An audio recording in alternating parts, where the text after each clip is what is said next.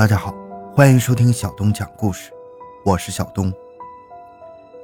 两千零三年初的时候，在德国汉莎航空公司当空姐的谭红子辞职回国后，准备在北京买一套公寓。在购房的过程中，她与自称刚刚离婚的某房地产老总刘江涛产生感情，并且同居。在一年多的交往过程中，谭红子发现。刘江涛除了自己以外，还有个在电视台工作的情人。谭红子不能容忍一个已经怀孕的第三者来瓜分她的感情和即将到手的亿万家产，多次要求刘江涛与李之玲分手，与自己结婚。但是刘江涛说他无法割舍李之玲，拒绝了谭红子。随后，由爱生恨的谭红子花了十万元。雇佣杀手持枪将情敌李志玲击伤，但是令谭红子万万没想到的是，李志玲竟然是男友刘江涛的结发妻子，而且并没有离婚。回到现场，寻找真相。小东讲故事系列专辑由喜马拉雅独家播出。在所有人眼里，刘江涛都是个典型的成功男士。他是不但是家财万贯的亿万富翁，还是影响北京房地产行业的风云人物。蒸蒸日上的事业和忧郁的家庭环境，使年近五旬的他看起来格外的年轻，就像四十出头的样子。他的妻子李芝玲更是个多才多艺的女人，是一个天性坦率、热情、颇具。男儿气概的快乐女人，她从小就迷恋上仗剑出行、四海为家的自由生活。虽然李志玲比刘江涛整整小了二十岁，但是两个人相亲相爱，令人艳羡。沉浸在鲜花和掌声中的刘江涛，做梦都不会想到，一次与客户的偶遇和交谈，竟然会让春风得意的他陷入了桃花劫。两千零三年的夏天，由刘江涛的房地产公司投资建设的一个高档公寓项目进入销售阶段。作为公司的总经理，刘江涛忙得不可开交，应付着来来往往的客户。一天下午，刘江涛正在忙碌着，一位售楼小姐突然带着一位风姿绰约的女子来到了刘江涛的办公室。刘江涛明白，来的人。又是一位最佳户型的客户啊！果然，那位年轻靓丽的女子一脸焦急地说：“我非常喜欢你们开发的这个项目，但是我一定要南北通风的户型。但是售楼小姐说已经没有了。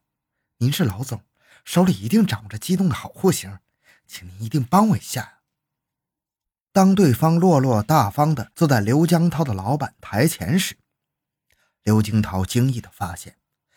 这个女孩居然如此美丽动人，言吐不凡呐！显然是受到过特殊的礼仪培养。他半开玩笑半认真的对女孩说：“你这么肯定我手里有机动户型，而且硬闯到老总的办公室，就不怕我把你请出去，或者干脆拒绝你吗？”女孩笑了起来：“ 拒绝我？您是这里的老板。”您会吗？再说我是您的客户，客户是上帝呢。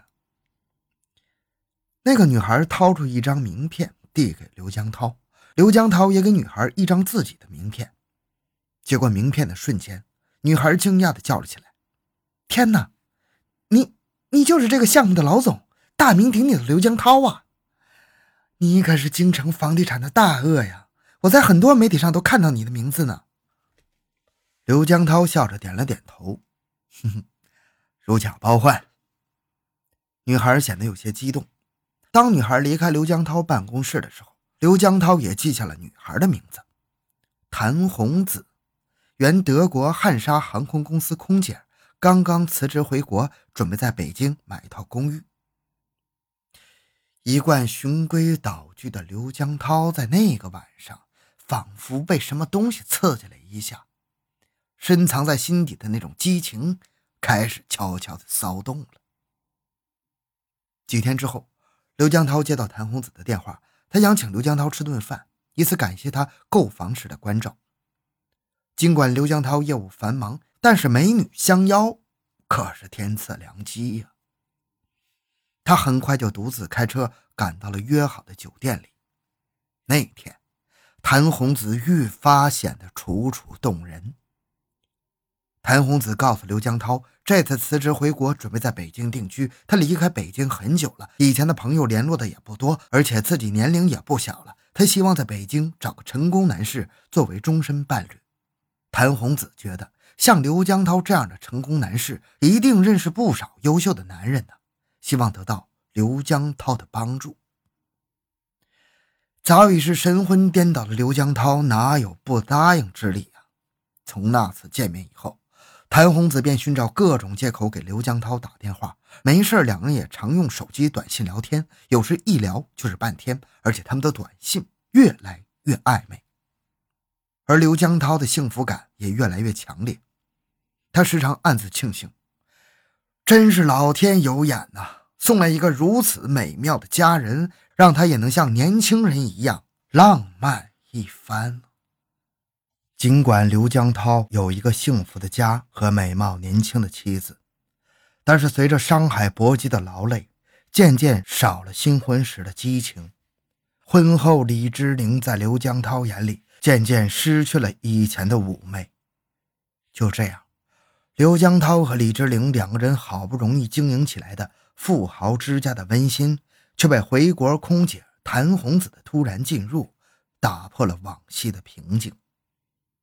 在见到刘江涛当天，谭红子就立即被刘江涛的绅士派头和商界名家的风范所折服。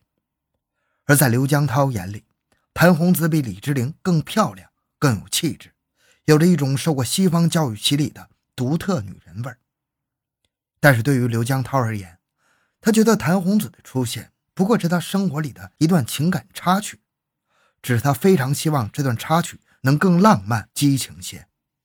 二零零四年一月的一天下午，谭红子打电话给刘江涛，说自己心情不好。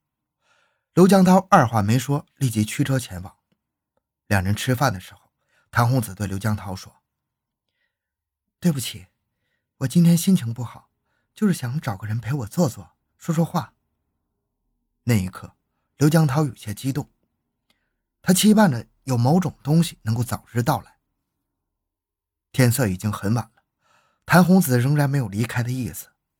刘江涛说：“我送你回家吧。”谭红子摇了摇头：“我不想一个人这么早就回去，如果你不介意。”咱们找个清静点的地方坐会儿。刘江涛说了好几个地方，谭红子都不想去。最后，刘江涛开着车把谭红子带到了一处郊外的别墅里。刘江涛解释说：“，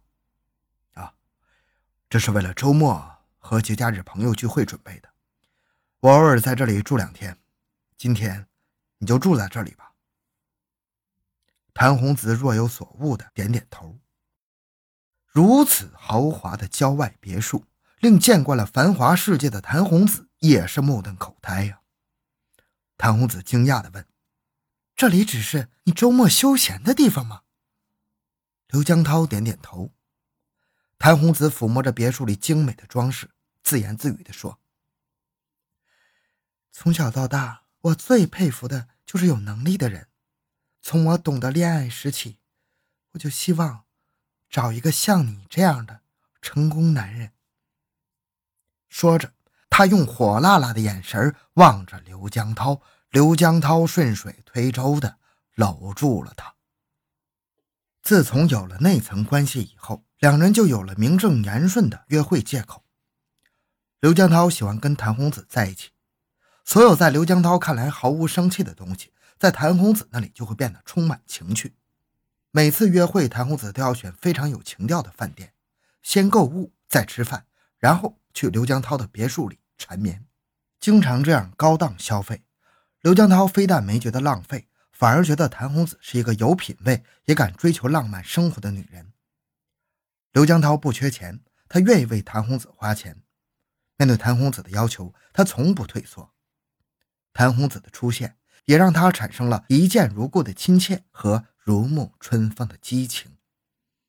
但心甘情愿的谭红子并不知道，他不过是充当了刘江涛的情人而已。两千零四年秋天，谭红子突然提出要和刘江涛结婚，这是一个让刘江涛险些晕倒的要求。虽然他非常喜欢眼前这个女孩，但他还没有不理智到允许一个婚外女人正式出现在自己的家庭中。